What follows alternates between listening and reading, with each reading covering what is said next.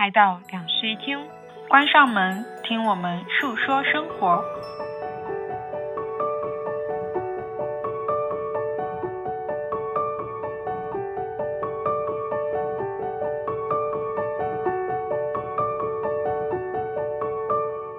Hello，大家好，欢迎来到两室一厅，我是陈一日，我是 Sunny。今天是一期无主题闲聊，因为我们没有想好选题。聊到哪是哪，嗯，开始吧，你先来，这么直接的。从你昨天晚上的梦开始说起吧。你为了这个梦在播客里面讲，给我吊足了好奇心。哦，嗯，是这样子的。那个梦在当下那个场景下，我觉得还挺真实的。因为那天早上一醒来的时候，我印象很深刻，但是瞬间就把它忘记了。就是五分钟以后，我就把那个梦给忘记了。当时我做梦梦到了一个我和我大概两三年没见的一个朋友，就是当年我们有一起出去旅行过，再一次梦到了那一趟旅行。梦里面很清楚的记得我在好多个景点帮我的朋友拍照片，然后我还站过去让他帮我拍照片，然后我们两个还在那边讨论，就是这个地方要怎么样拍才才能拍得更好看。其实都是以前发生过的场景，又再一次复刻了，进到了我那个梦里。然后呢，我做梦梦完了以后，第二天早上醒来就觉得，啊，我好久没有见到他了。但是我早上只是想了一下这个想法，我觉得说，嗯，我今天要去联系一下他。我就是想想到了，然后我就跟你说了，五分钟之后我就把这个梦给忘记了，嗯所以当天我就顺其自然的没有去找他。但是，但是事情的转折发生了，就在刚才我来你这儿要录播课的地铁上，嗯，他突然间给我发了一条消息，说他梦到你了，没有，他不说我。我们已经两三年没有聊过天了就是整个对话框都是完全空白的状态。他突然发消息来跟我说，昨天我和朋友聊到你，突然有点想你。哇，好神奇你知，道吗？然后我整个人就震惊了，而且那个梦我不是在五分钟之后就忘记了嘛？嗯然后在他跟我说完这件事情以后，我突然间就想起了那个梦，哦，然后我就立刻跟他讲说。哇，前两天有一个丢失的梦，突然被找回来了，就是冥冥之中有一些天意在那边，把两个人捆绑起来的感觉。然后我们明天就要立刻见面吃饭了。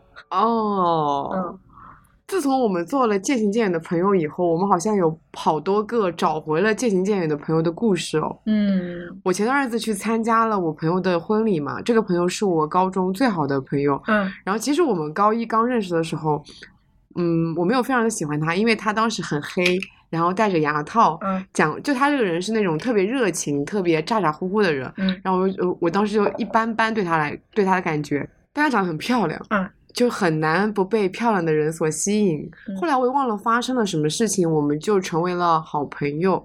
我们在高一读了一半以后，我们就嗯分班了。再分了一次班以后，我们又在同一个班，嗯所以相当于我们整个高中三年都是同班同学。嗯嗯，没有因为分班而分开。嗯然后后面，因为他其实并不是诸暨本地人，他是从外地过来读书的，所以他其实有段时间还住在我家，所以我们嗯关系非常的好。但是因为高中毕业以后，大家去读了大学，然后又去留学，又进入社会，在不同的城市，所以其实大家的关系后面就变得嗯没那么亲密了。嗯然后因为他结婚，就是参加他的婚礼，我就又回想起来说，觉得好像还挺遗憾的，说、嗯其实这么这么真真的是曾经最好最好的朋友，嗯好像后来也会因为距离，然后因为时间缺少联系，有那么一点遗憾，说错过了他后面的那几年的人生。但是又觉得能在这边参加他的婚礼，说明我们的友情还是依然的在那里，就觉得好像错过了那些几年也没有什么关系。嗯对，就是友情还是在那里的，就是那在他婚礼上哭的稀里哗啦的。哦我因为我在婚礼前给他写了一封信，就信里面就讲说，因为参加婚礼就回想起来说，我们最好的那几年的时候，其实经常在午休的时候去我们学校的后山，就躺在那个台阶上面，那个后山就真的是个山，非常的纯自然。能听到那种鸟叫啊、蝉鸣啊，会因为那时候大家可能都有不一样的喜欢的男生，然后也会有一些课业的烦恼，就经常回忆起来说，呃，在那个年轻时候的那一种感觉，嗯我在心里面就这样子想，呃，但现在就是看到他终于要结婚了，觉得还蛮感慨的。嗯。嗯，参加朋友的婚礼真的是一个让自己好像又再一次回到了刚刚认识的那个阶段，初始的那个阶段，又回忆了一遍。我们因为我们已经认识十年了，哦从高一到现在。因为参与的是他新的一个人生阶段的节点。嗯，是的。嗯嗯，我每次参加朋友的婚礼也会很感动，但其实都不是为了他的爱情而感动。我也不是为了他而，而且发现很好笑的是，因为我我觉得我的朋友太漂亮了，整个过程换换了很多套衣服，嗯我想跟他每一套漂亮的衣服拍合照，可是我又不想有新郎在我旁边，没有办法跟新郎说能不能让一下，我只想跟新娘一起拍，所以我的每一张合照都是跟新郎新娘一起的。但是我觉得很合理啊，你的嗯要求，对，但其实他每一次就是拍照的那个流程都是可能比较流水线的，因为。哦，时间很紧，对，吧时间很紧，他有很多人都要跟新郎新娘拍照嘛，所以是你没有办法单独跟新郎说你让一下，我只想跟新娘拍，而且他在人家 而且有点不婚礼上这样子说也不好。对，对，嗯嗯，而且这种就朋友的婚礼也是把其他朋友再一次聚在一起的一个机会。嗯大家一起去的都是曾经的高中同学，其实可能嗯也很长时间没有聚，尤其是我，他们其实都在杭州，但是因为我之前一直在上海嘛，所以其实可能之前每年可能有一两次的见面机会，但今年应该哦会更多一点。想到之前一阵子，你还记得我从川西不是比你早回去了很多天嘛？嗯然后回去的当天去参加了我一个朋友的小型婚礼，是在郑州。那个女孩子是我大学的时候认识的一个女孩子，然后后来她就回郑州去工作了，在那边当公务员，整个人很稳定嘛，所以也很快的就跟她的男友迈进了婚姻殿堂。然后我们大学一起玩的那一帮人这次都去了。因为他办的那个婚礼是那种朋友的婚礼，就不是家长请了很多亲戚的那种大型婚礼，所以我们就只是一个 party 一样的一起玩。然后玩完了以后，我们还分了两个不同的路，就是 after party。女孩子带着她的朋友们一起去玩了，然后男生带着他的朋友去网吧了，你知道吧？就是分了 分了兵分两路。然后当天晚上，我就和那一帮女孩子，我们一起去 KTV 唱歌，然后当中有六七个吧，都是大学一起玩的很好的人，但是从毕业以后就没有再联系过。然后我就发现每个人的人生轨迹都完全不一样，真的就是天马行空，每个人都 很神奇。然后我们那天就在交流，说我们最近在干点什么，就是大家都嗯、分别现在从从事什么样的行业啊，跟以前还有什么样的连接。我就觉得哇，原来从大学毕业以后，我们所有人的那个路就像就是散开了一样，就是跟我以前想象的完全不一样。我们曾经在大学的时候不是没有什么社会背景，也不会因为家庭背景产生什么样分歧嘛。等但是等到到了社会之后，这些东西通通都会来影响你。你这一幕尤其发生在 KTV，好重启人生啊！有没有人唱《无用的太阳》？那没有文学。然后我们那天大家纷纷都觉得很感慨。然后后来那一场散掉了以后，我们几个人又重新在那个微信上面建立了群聊，又重新恢复了联系。然后现在大家都还挺紧密的，就是到了一个又可以互相去对方的城市呃旅行，或者甚至住在对方家里那样的程度。嗯，嗯说起策划婚礼这个事情，我在参加完朋友婚礼以后，我就开始跟你说，好烦恼啊，因为朋友太多了，万一有一天我要参加我自己的婚礼，我就开始烦恼说到底要请多少个朋友了。虽然我现在没有对象，也不知道什么时候会结婚，但已经开始烦恼我的婚礼到底应该要请多少个朋友了。嗯我，就担心朋友太多，需要一个巨大的场地。对，因为我之前有讲过，就测那个 MBTI 嘛，就是说我和我的伴侣都是那种因为朋友而太多，所以可能会烦恼这个婚礼太大型的人。嗯嗯，我是那种打算，如果说爸妈执意的要办一场非常传统的婚礼，我就会嗯把我所有的朋友都排除在这场婚礼之外，办一个完完全全我由我自己来策划，然后只邀请我们两方的朋友和爸妈啊、爸妈。看爸妈要不要来参加吧，象征性的邀请一下，但是他们想不想来参加年轻人的聚会就随便他们了。嗯嗯、想办一场这样子的婚礼，嗯就大家也没有那么多严严肃的步骤，就是一些感觉没有什么意义的步骤在里面。嗯，对我之前哦，嗯，有看过一个我非常喜欢的结婚的 vlog，嗯。他那个其实是以新郎新娘的朋友的视角，他本嗯。身是一个、呃 UP 主嘛，嗯。然后拍了一个新郎新娘的结婚视频，就嗯。作为、相当于是那种结婚礼的跟拍。啊，对，因为他本来就是一个拍视频的人，就想说那干不就就邀请一下他来做婚礼跟拍吧。嗯所以他就是从新郎新娘出门一直跟拍了整一个的过程，从出门就非常的特别，因为新郎新娘是打滴滴专车去自己的婚礼。哦嗯哦，我看过那个视频，你之前推给我过。啊、对，因为我非常喜欢，就是 UP 主就坐在副驾驶上，然后你拍他们去婚礼的现场，然后到了婚礼的现场呢，他们吃的也非常特别，吃的是自助餐。嗯吃自助餐就算了，然后他们整一个婚礼的过程也不是只有简单的新郎新娘致辞，嗯，而是所有的朋友上去说新郎跟新郎新娘有关的脱口秀。哦，整一个婚礼的过程就是又好玩又生动，嗯，每个人都能切切实实的参与其中。哦，我觉得这样子的婚礼就是非常非常的棒。跟你说，嗯我那个郑州的朋友，他那天是用呃一辆巴士来接我们的，他在前面当导游。啊，就穿那种很方便的那种裙子，也很好看的那种白色裙子，是那种短的。然后呢，就站在前面，分别来几个酒店接我们，因为当时他给我们订了不同的酒店，他就站在那个前面，像一个导游一样招揽我们上车，说欢迎欢迎来到今天我们的什么什么路线。然后我们接下来下一站是要前往哪里哪里，要接谁谁谁谁谁。然后统一搭乘到了以后，他就站在前面拿着那个麦克风在跟大家讲说：“大家好，今天是我的大喜之日。”哇很，搞笑，他整个场景，因为就是没有按照传统来，它就是一个 party，所以他就以一个导游的身份带着我们进去，甚至还给我们搞了一个什么签到啊之类的，嗯就是那种旅行签到。然后大家就在一个别墅里面，是租了一个别墅，疯狂大闹了一晚上，嗯，很有意思。哇，所以年轻人真的刨除了那些我们不喜欢的环节以后，真的可以制造出非常美好的婚礼回忆。嗯，再说回我刚才讲的那个结婚视频里面，我印象还很深的一点是，呃，他们有一个 dress code，就是嗯都要求要穿有蓝色元素的，真的每一个嘉宾都非常认真的去打扮自己，嗯要么就穿蓝色的袜子，要么就戴蓝色耳环、蓝色的帽子或者蓝色衣服。嗯然后他们每一个人到达现场都会跟新郎新娘拍拍立得。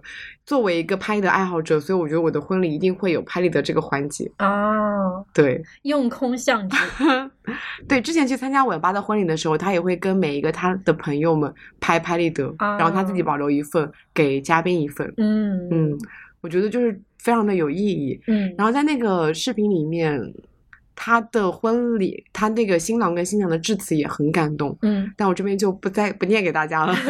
它里面有一句我印象很深，是他说，就今天在这里要说想要说的话很多，说一就会漏千万，这句话我印象很深。哦，然后因为那个 UP 主他本身是拍视频的嘛，所以他有有些镜头拍的很好。他有个镜头就是他有点像是那个四个春天。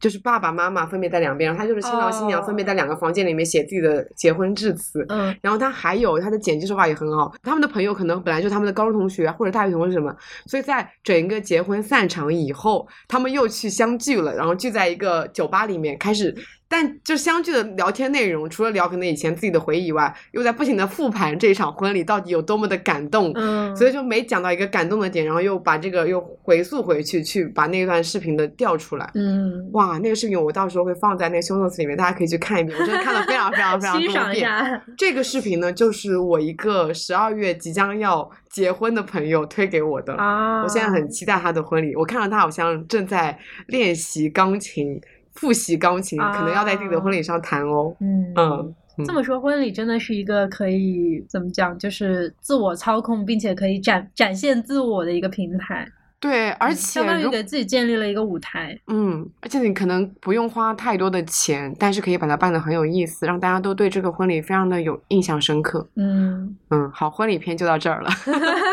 下一个我们聊什么呢？刚刚有一个感慨，就是不知不觉我们也到了身边的朋友都开始结婚的年纪了。啊，这么一说啊，我的高中同学有一个群，然后我嗯们是五个人在里面，嗯有一个是刚刚结婚的，有一个是嗯十二月要结婚的，有一个是嗯正在恋爱的，还有我跟另外一个单身的朋友。嗯，我的大学朋友也有五个人的一个群，有一个结婚的，有相同的状态是吗？有两个结婚的，嗯，有一个正在恋爱的，还有另外一个我跟一个朋友单身。哦，我在什么群里面都是单身人士呢？好，嗯，但是我的两个群的朋友好像我确实蛮游离在外的一个状态，因为他们都回到了自己的城市，或者说在留在了杭州，嗯，过着比较稳定的、我也安稳的生活。我现在越来越发现，就是我曾经的那些圈子的朋友，大家好像都选择了一个相对来说稳定、不那么自由的一个状嗯态去生活了。对我们进入到社会以后认识的一些新的朋友，其实才是跟我们可能状态比较接近的一些人。嗯对，大家都会更加的意气相投、意味相投一点。对，对，嗯哦，突然间想到一个话题啊，前两天的时候我在跟朋友聊起，就是。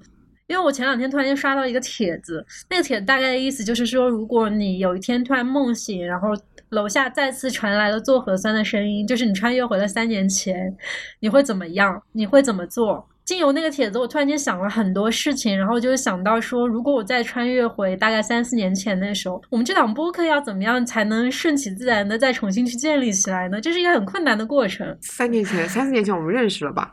我不们认识吧？哦，我们还没有见面。对啊，嗯，事情一下子变得非常的困难，因为我需要去重新再走一遍和你的那个流程。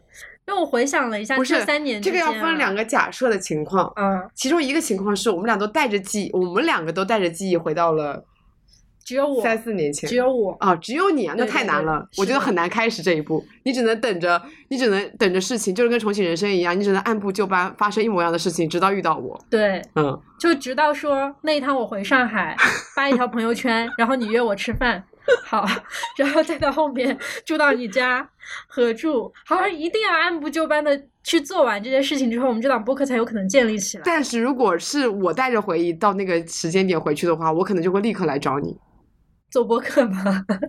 是不是有点奇怪？我觉得很奇怪哎。哦，我会说服你的，哦，就是我会跟我会你会直接告诉我会明明白白告诉你说，我是从接下来我是从四年后穿越回来的，我会信的耶，对吧？我是这种人，我真的会信。是啊，嗯，嗯，因为你是非唯物主义者，是的。是吧？这就是 I 人跟 E 人的不同。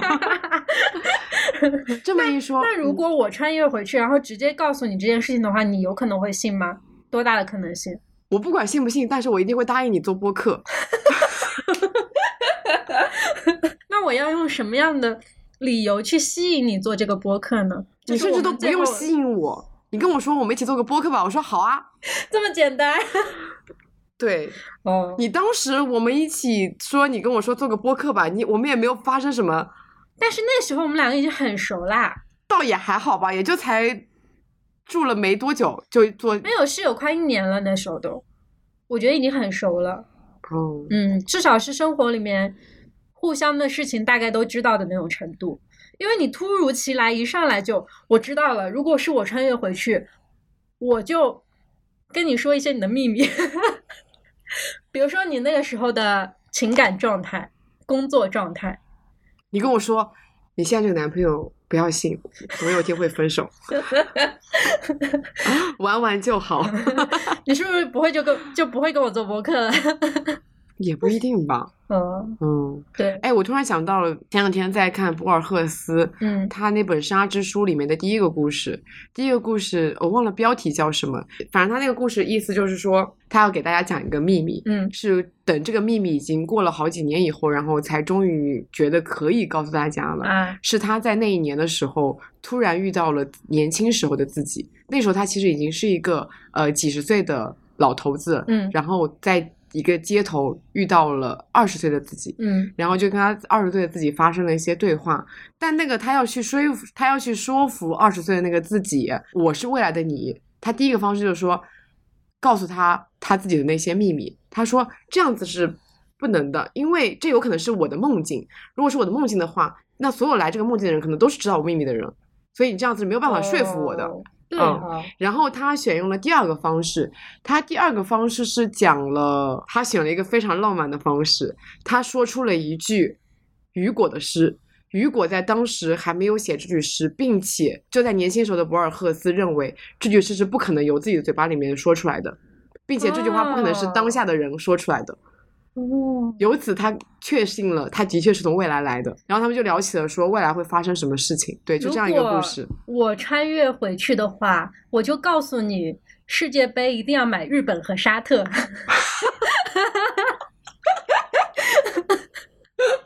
靠这个赚一笔是不是？发财了。天呐，这么一说，重启人生的编剧前段日子拿了奖，嗯嗯对，祝贺他。然后我还看到有段他对他的采访，就说他怎么样去构思整个故事，因为构，因为这个故事从开始到最后，好像所有的故事、所有的伏笔都得到了圆满的结局。嗯他说，其实一开始写这个故事的时候，根本没有想到说是四人组，也没有想到说。真理是要去成为呃飞飞行员对，一开始他只是让真理去扮演一个很神秘的人，啊，他也没有想好这个神秘的人最后到底要怎么去出现。嗯直到他听到他们在讨论的时候，发现飞行员好像是女性理想职业里面一个非常少见的。嗯，他就想说，那是不是如果一个女性去成为了飞行员，其实是会受到大家的关注跟讨论的？嗯所以就把这个设定加进去了。嗯，然后后面写着写着就变成了四人组，而且他在剧本里面从来不会写关于嗯，就是他要怎么样去表现自己的情感，他只会去写一些动作或者说是一些对白。嗯所有的，比如说笑了、哭了，全都是靠演员自己去展现的。他比如说那一段非常经典的第八集里面，在三个好朋友都去世以后，安藤英他一个人走在那条隧道的时候，他其实就写了一句话，就是安藤英他这个角色一个人走在曾经三个人曾曾经三个人一起走的隧道的这样一句话，哇，所有的表现都是安藤英自己去表现的。演员真厉害啊！对我觉得哇，因为那一幕实在是太好了。对，嗯，然后他是说，他是说，因为当时他想到说，最后变成四人组这个设定以后，第一集刚好还没有开拍，嗯所以他就在第一集里面加了四个鸽子的那个镜头，嗯嗯，就感觉写剧本还是一个挺巧妙的过程，嗯，嗯，然后他还讲说，他不是因为他剧整个剧里面有扮演。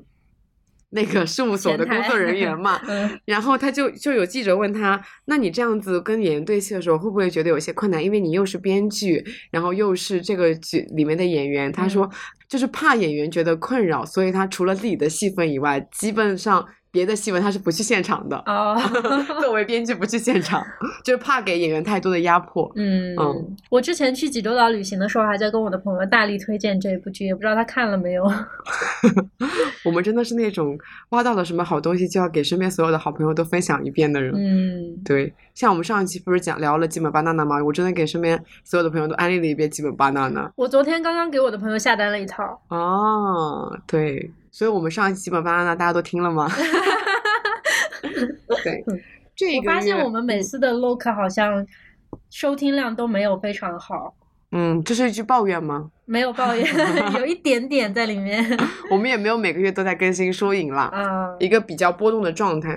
但是我们一直都有在做这件事情，其实还挺好的，因为这是我们最开始规划我们播客的时候就有的一个栏目，嗯，现在也还在继续做。而且这件事情没有让我觉得压力很大，所以还挺不错的。你六月份有什么计划吗？没什么计划哎，因为我最近在沉迷塞尔达，所以 然后前两天的状态是刚刚把全图的塔都开了，然后一直在开神庙的状态，打了一个神兽，啊、总共是四神兽嘛，打了一个。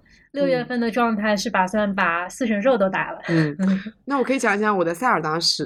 是这样的，我多年以前在塞尔达那个旷野之息嗯红的时候，我短暂的玩过，但因为越打越生气，你生啥气啊？因为一开始的时候我什么都没有，啊，然后我要去打怪兽，我又打不过怪兽。捡个树枝不就能打啦？哦，树枝好容易烂啊，然后又来不及捡新的树枝，就打不过。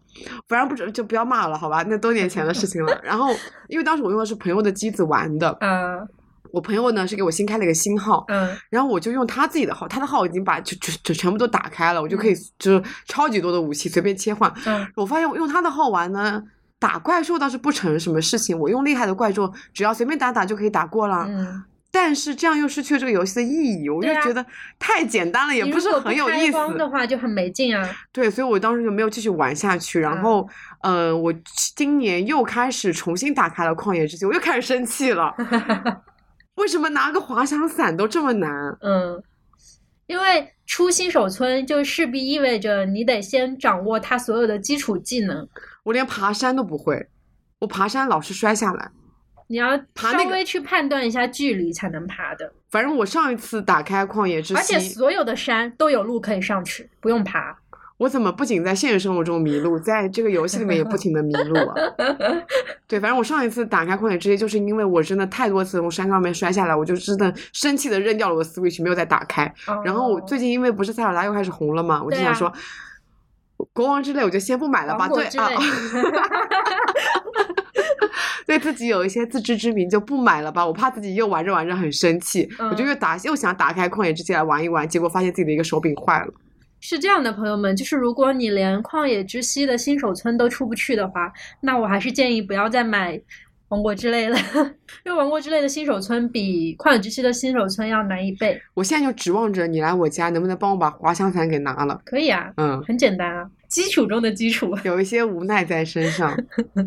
我是真的不太适合打游戏。嗯、但是我觉得你有一种方式，就是你可以稍微去看一些旷野之息的攻略，就是带着一点点攻略的思想状态去玩儿，你会感受到它的乐趣。因为我觉得你现在的重点不是在于说你要嗯靠自己的力量去通关或者什么，你现在重点应该是在这个游戏里面找到它的乐趣，就是你要知道为什么像我这种这么多人喜欢它，你要找到乐趣，那就势必着意味着。你可能需要借用一些外力，这个外力就是攻略。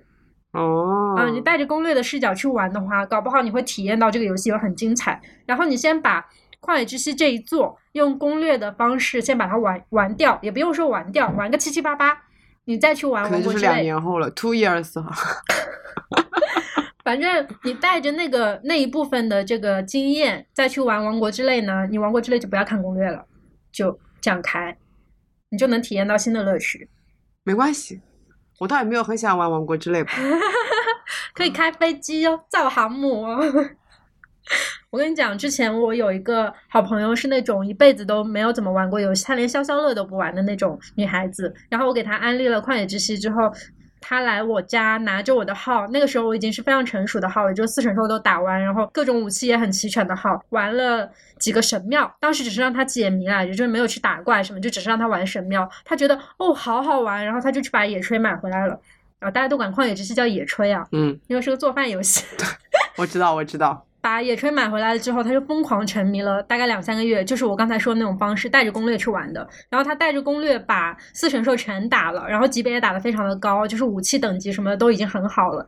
之后他就没有救公主，那个游戏就就弃了，就一直放在那。前一阵的时候，我的那个王国到了的时候，他也到了，然后他就没有带攻略开始玩，虽然进度比我落后很多，就是我出新手村可能也就一晚上我就出了吧，他大概花了。两三天还没有出新手村，但是他已经体验到了无穷的乐趣，每天都在跟我说这个有多好玩，那个有多好玩，你也可以试试。我先把一打完，对吧？也不用打完，哦就是你把那些技就打个778能对打的很熟悉，然后你大概也知道，比如说神庙怎么开呀，嗯，游戏思路是什么样子的呀，卡嗯怎么开，主剧情走个百分之七十，差不多了。说到这个，因为嗯我最近不是回家了嘛，嗯，我家有个巨大的电视机，你是知道的。很适合打游戏。我觉得大电视真的太幸福了。嗯，如果你有一个家庭，请务必都去买个大电视机。投影仪不行吗？投影仪的清晰度是比不上电视机的。哦，那是的，但是大电视机很贵耶，一台好的大电视机都是要万起的，对，所以它适合有家庭的人，是这样没错。真的可以提升家庭的幸福感。如果我自己的房子要装修的话，我可能会考虑买一台大电视机。是吧？嗯，打游戏、看电影都我会把它。纳入我的装修基金里去。我一开始的时候还想说，我们家为什么要买这么大的电视机？现在 谢谢妈妈。而且我爸妈就是因为他们每天都在家里面看电视嘛，哦，还为此充了影视 VIP。所有的吗？没有，就充了他本身的那个 VIP，然后他们每哦天就会在首页上面随机选电影，打开那部电影开始看。嗯，他们为此那个电影量应该增加了很多。可是我爸有个很好笑的事情，嗯，他看完了电影从来不记得到底看了什么东西，我都不懂他到底在看什么。那他在看什么呀？他就为了看而看。他们我的印象也是，每次去你家的时候，你爸就坐在那个沙发上 看着电视。但他从来不记得剧情。我问他剧情了，他就说：“哦，这个是个男主角，这是女主角，他们相爱了，他们死掉了。对，我也记得这个对话。”他只记得这些东西，他其他什么都不记得。嗯他真的是为了要看而看。嗯而且我觉得大家应该深有感受，家里面都会有一个，就是每天要放着电视机的声音，直到入睡。哦，电视机的声音还是开着的那种爸爸，是的嗯，然后你把那个电视关掉，他还会说，对他就会醒来。对，太搞笑他。们房间里面还有一台小的电视机，就是用它给他哦助眠用的。我觉得客厅内就是一个巨大，啊太幸福了。嗯，在上面真的打游戏太幸福了。嗯，嗯，说动我了。本来我真的是想用一台投影仪凑合一下，投影仪的清晰度真的不如电视机，如果它的清晰度要很高很高，媲美到电视机的话，应该也非常的贵了。嗯，对，我有预感，我应该近几年很快就会回苏州去装修了。嗯，嗯，我觉得我们好怪哦，就是回到了一种前两年完全不会想说我们要回到我们自己的那个家乡，然后去，也不能说安定下来吧，就是觉得回来这个状态就觉得很不可思议，就觉得哎，我在大城市多好，远离家里的一些拘束，然后说在大城市里没有这么多新鲜的事情。嗯，可这两年竟然意外的想说，我们可以可以回到自己的家乡，对，因为反正你自己可以流动，你可以随时出去，其实你待在你熟悉的那个环境里面也没有什么不好的。你知道吧？这交通太发达了。说回刚才那个话题，就是穿越的那个话题。嗯因为我脑子里当时在看到那个话题的时候，第一反应哦，跟我的朋友聊天就是，我可能那时候我就不想搬回上海了。第二反应立刻就是，不会吧？那不能搬回上海，那我们播客怎么办？就开始有这个事情的思想，然后就觉得我要如何去说服你呢？如果我搬回苏州的话，该怎么样去跟跟你进行这段友谊呢？那确实难了。对啊，嗯，虽然我有有两年频繁在苏州出差，但是也没有办法有这么深度的那种可以连接的一个状态。对，嗯，反正这件事情还挺有意思的。然后我的那个朋友当时在跟我聊这个事儿的时候，他跟我说到说他再选择一次，因为他他在大学毕业的时候是面临了两个选择，一个是去北京工作，然后还有一个选择是他当时考上了那个伦敦的学校要去留学。然后呢，但是因为那份工作给他开的工资还挺高的，就是在大学毕业的时候就开到了一万多的水准，为钱所动，他就去工作了。但是没有想到后面有发生那么大的疫情嘛，所以他的第一反应就是说想去读书，嗯嗯，然后可能甚至是想留在国外。嗯。如果我回到了那个疫情发生前的话，这么一回想，我觉得我这几年虽然有疫情这个事情存在，可是嗯好像也没有过得太不幸，对啊，所以我觉得好像回去了再重新经历一遍，也不会觉得太糟糕。排嗯除掉疫情的原因，因为你不管怎么样，你都要经历这个疫情。对，嗯嗯，但我其实如果再回去的话，会有一个比较大的改变，就是我可能真的不会留在上海。嗯，就这个播客，我一定会想办法跟你照做，但是因为我家里的事情，所以我一定会提早回苏州去度过那个两年和家里面能够好好生活的那个两三年。嗯对，然后因为我嗯知道后面会发生很大的事情，所以我一定要做足那个充足的准备，就不会说像现在这样，就是匆匆忙忙的突然就迎来一件可能人生的重击这样子。这个是我唯一一个没有办法改变的事情，所以我的第一选一定是不会搬到上海了。然后哦当时我的第二反应就是，那完了，那我们播客就没了。没有，你可以说服我的，我还挺好说但是服的。我说服你有一个很可怕的事情，就是我们播客可能不能叫两室一厅了。啊，对哦，对要改名了，要直接就上来就是周休巴士了。嗯 嗯，我六月份还挺忙的，因为我明天就要去北京了，嗯要去北京待个五六天。嗯嗯，主要是看五月天演唱会。嗯 Yes，我抢到了票，我要去看我十年前没有看成的《诺亚方舟》。十年前我才嗯十六岁，哇，那时候才刚上高一十年，前没有看成？因为那时候穷啊，没有想到是如此质朴的理由。高一耶，嗯，确实，花自己的钱去看演唱会是一件很不可思议的事情。高一有自己的钱吗？有啊，我有，我那时候一个月有八百块，好像，是零花钱哎，是八百块吗？是零花钱。这么多，对，因为那时候我每每天都要外出吃饭的。那不是饭钱吗？哦，对啊，那就是饭钱嘛，那饭钱哪能跟零花钱挂钩？那饭钱我也有。饭钱加零花钱，一个月八百块。哦，嗯但也挺多的了。对，因为还有周末你要出去玩，也是花这笔钱。我妈每个月就是会在月初的时候给我。我那时候应该四五百块吧，反正不太多的，我记得。嗯，那所以那时候你没有什么钱去看演唱会，对，然后在家长的，但是我会去问我爸妈要，他们会给我。哎，就是我小时候要去看周杰伦演唱会的话，我会问他们要。嗯，嗯，反正我人生中第一次看五月天演唱会，应该就是高中毕业以后了。哦，对。那我高中的时候就看过演唱会了。真，我现在就非常的后悔。如果说我回到了高中、初中，肯定就是去看演唱会了。那时候演唱会票还好抢，对啊，体验感还好，嗯，哪像现在发动十个好朋友给我抢，只有其中一个好朋友抢到，但我还是抢到了诺亚方舟的票。然后我决定呢，三五月三十一号那天，我要去看看有没有什么临时的方式，就是再去搞一张票，嗯就再去找一张票，因为我还想再看一场诺亚方舟。哦，对鸟巢这个场，我之前也是去过的。我之前做的是内场，然后嗯我觉得鸟巢这个场做内场其实有一点没意义，因为它太大了。嗯，而且鸟巢的舞美是所有的场馆里面舞美最好的，所以其实看山顶你能看到整个舞美是最好的。嗯，对。而且我其实前两天有刷到，就是有有朋友已经去了嘛，嗯他们坐在那个看台是坐在就舞台的侧边，那是对，那是八五的位置，看人也很清楚。是的。嗯，但是我不喜欢那个位置，因为它没有办法看到正面的一个效果。哦五月天演唱会很大的一个亮点就是它的舞美，整一个灯光，它的后面的视频都做得非常的好。哦，，对，是还没。有看过五月天演唱会。本人我看五演唱会的运气真的很好。夏夏在跟朋友说，呃，我之前看北京场的时候，嗯，看到了李宗盛来做嘉宾，他来唱了几首歌吧。哦，然后，哎，不过李宗盛这是还蛮好笑的，就是在很早年间哦，我在我妈妈就是本来要去买一个楼商铺的楼盘，但最后没有买。嗯但是呢，他们可能那个楼盘的票太多了，嗯所以他就给没有买的像我妈这样的人也送了两张演唱会门票，因为他们那个楼盘要办一个商演，里面邀请了李宗盛来诸暨的一个很小的体育馆里面办演出。震惊。是的，震惊，商业真的很有钱，嗯就这种房地产。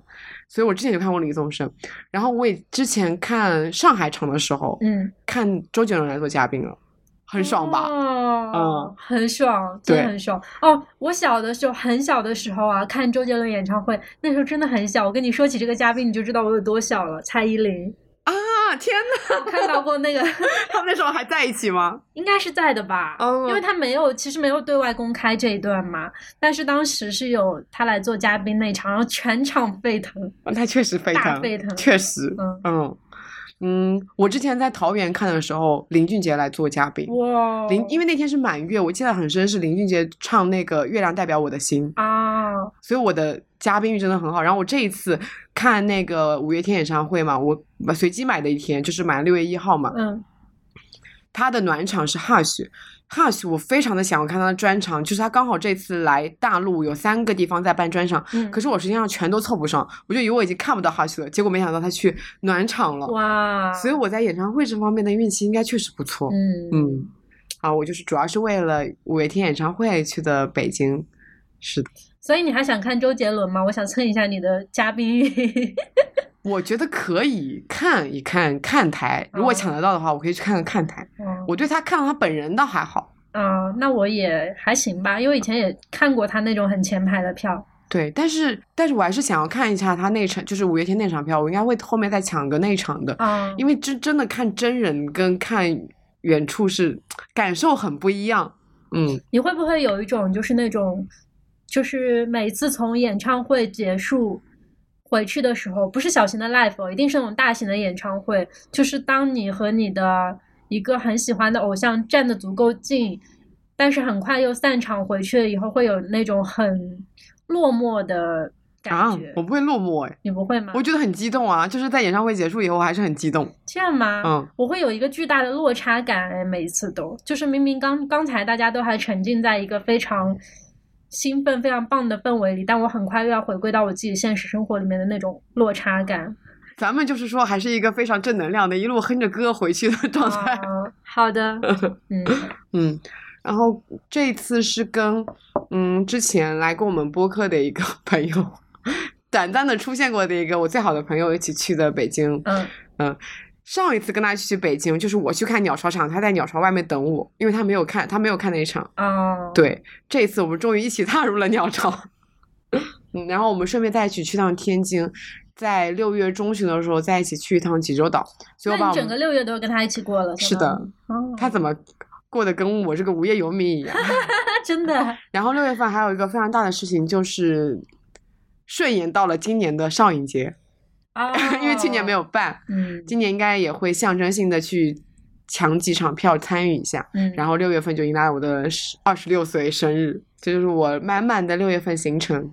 嗯，六月底还要跟我一起去一趟 仓库，对我们的周边已经入库了，对，蓄势待发。蓄势待发。嗯是那我的六月份真的好随机啊！我的六月份就是一个大型的随机事件。现在我就是处于一个坐在家里等待我的朋友来与我发生一些什么事情的状态。我们是主动进攻型呀。对，我是等待型。对呀，嗯，所以就是已经规划完了六月份，七月份就打算闭关了，回我回乡下待着。七月份我也要去乡下。对，跟我一起回乡下待着。所以我们今年的夏季篇是真正的小森林夏天，对，小森林，大家可以期。待一下。嗯，虽然会热死吧，每天都在空调间里待着。可以探索一下周边的村子里面有啥。我比较想探索一下种地的过程。七月份还会种地吗？不种水稻了，那肯定啊。对，但是会他们每天都会除除菜什么的，是不是会有一些什么植物的成长过程？但是七月份应该有很多东西成熟吧？西瓜对啊，西红柿我可以看他们收收割的那个过程。你可以自己去摘的。哦，你可以自自己摘西红柿、跟西瓜、跟玉米，真不错。都很有你家地里有吗？可以种。我们家地里面最近我上次去看，哦，种了我和我好朋友那两棵桃树。我妈妈在那边说：“你们的桃树都已经开花结果了，你们的爱情怎么还不来？” 对，最近刚好是桃树结果的一个日子。那第一年的果是不是不能吃？它已经不是第一年了，哦，嗯，因为桃树要种三年才能开花结果，哦是移植过来的。对，植过来的，哦嗯。我们家地里面还种了一些，我都不记得了，都是我。但我现在有一块空地，嗯，那个空地里面什么都没有，哦，它就是现在需要一个，它现在就是一个杂草丛生的阶段。嗯到时候可以去发挥一下。对，看看有什么适合夏季种的吧。反正我爸的意思就是，你想要种什么你就随便种吧，你就随便折腾吧。对，是这样的，没错。嗯然后，其实我们那个村子应该可以通到更多的内村一起去。希望我可以开着车带你在我们的村子四周逛一逛，然后我还可以带你去漂流，因为我们那边其实是有漂流的。哦，哦，其实你如果想要徒步的话也可以，就是热死。我那天有试想过这个可能性，但是后来又觉得大夏天的还是算了吧，不要折磨自啊，己。因为最近诸暨红了一些徒步路线。啊，我有刷然后那个徒步路线，我发现定睛一看，好像是我们高一远足的时候，就是那条走过的走过的路，走的我就是痛苦的那一条路，怎么就现在成为了网红的徒步路线呢？其实近两年啊，旅游业出现一种很奇怪的返祖现象吗？现象。我前阵子的时候，旅游行业的朋友还在跟我说，今年就是一些非常著名的景点，比如说像大理啊，什么那种城市，反而人流量没有泉州啊什么之类来的高。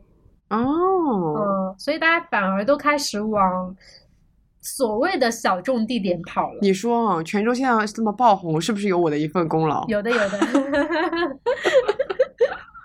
太好笑了，我嗯起码带动了几十个吧。我有一个朋友是那个台州那边的嘛，然后他就跟我感慨说，近两年他家乡的人一年比一年多，游客一年比一年多，就是更可怕的是，他家里已经有亲戚去开那种面向游客的那种店了，啊，去赚这个钱了。哦，但确实，我之前也跟黄瓜分析过，为什么就是这些旅游会转向三四线城市。嗯因为其实一二线城市它的热点都已经被挖掘完，它就太成熟了。嗯大家该可能第一轮出去旅游都是在去那些大城市里面去开开眼界、嗯观赏一下，但是玩完了以后呢，大家就会想要去更加新奇的地方。然后那这几年又经又经历了一个出不了国的阶嗯段，对，所以他只能向下探索，去探索更我们祖国山河大好山河，嗯就是去探索更多的山山水水以及更有意思的小城市，更有地方的美食特更有地方特色的一些美食。对，对，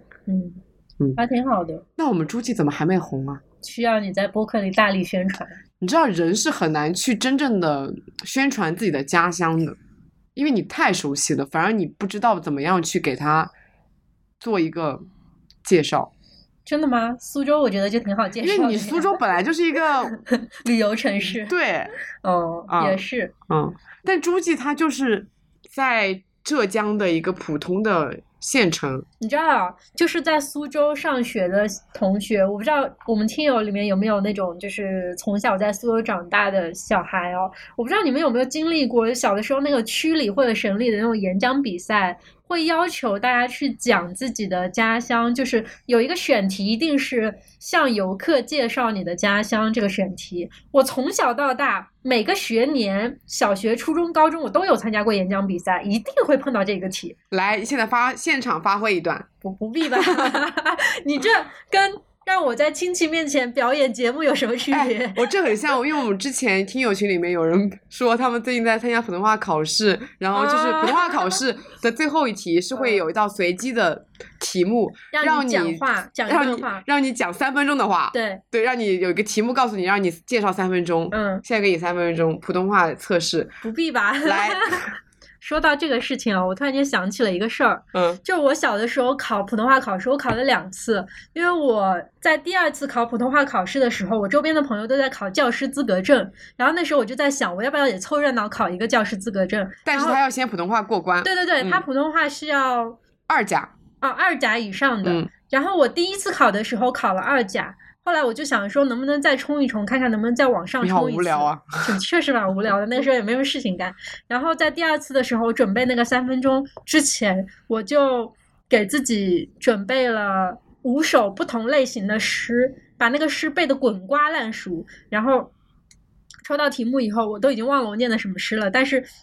找到那个题目之后，我就说看到这个题目，我首先想起了一首我非常喜欢的古诗，然后就开始字正腔圆的念那个古诗，念了足足有一分钟，就很慢很慢很慢，就是比如说鹅鹅鹅，就是大概要以这种长度去念，天呐，学到了你知道！吧？然后我就说，在这首古诗里，我最喜欢的那个主题，它讲了什么什么什么，就这样很快就凑足了三分钟，哇，然后我就拿到了一乙，哇，厉害吧？天呐，一些奇怪的技能，大家可以学习一下，也算是一个考试技巧了吧？对啊，嗯我那时候真的就是灵机一动，我觉得念古诗是最好的方式呀，只要你背得滚瓜烂熟，它就不过你脑子的，直接就字正腔圆的念出来，对不对？很有道理啊。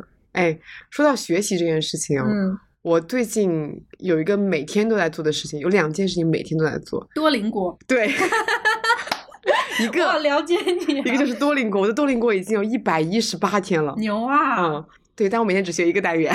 嗯 然后还有一件事情，我现在每天都发一条小红书，每一天，哦因为我有一个，我是刚到成都的第二天创了我的新号陈面条嘛，嗯然后创这个号的那一天，我就跟我，因为我有个好朋友，他真的非常的厉害，嗯他是一个博主，他本身是一个香氛博主，是一个小红书十万香氛博主，嗯那个号就专门分享一些香氛类的东西。嗯然后他就是想要分享日常，所以创了一个号叫一个小号。嗯然后呢，他又想说分享一些探店，所以又创了一个新的号。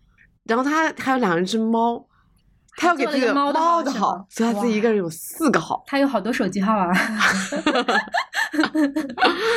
对，然后我看到他那个菜鸟，我觉得好努力，我就想说，我就一天到晚拍这么多照片，我去每家店我都想拍两张照片，那我干嘛存着干嘛呢？我就发出来，我就向他学习。我们我甚至把它设成了置顶，他现在就是他，而且哦而且他备注改成了日更，他的名字。看到他我就想说，哦，我今天还要日更。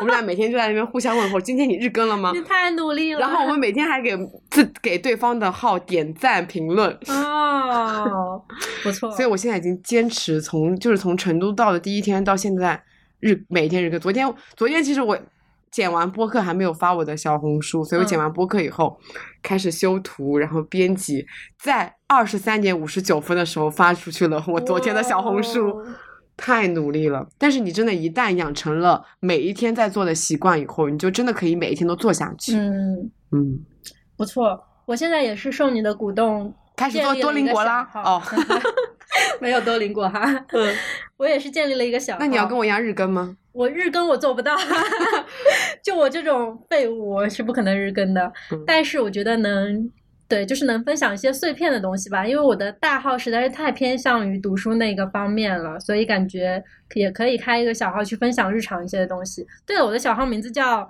Sunny 睡醒啦。还是我给你的那个取的？嗯，对，一些灵感来源 就是。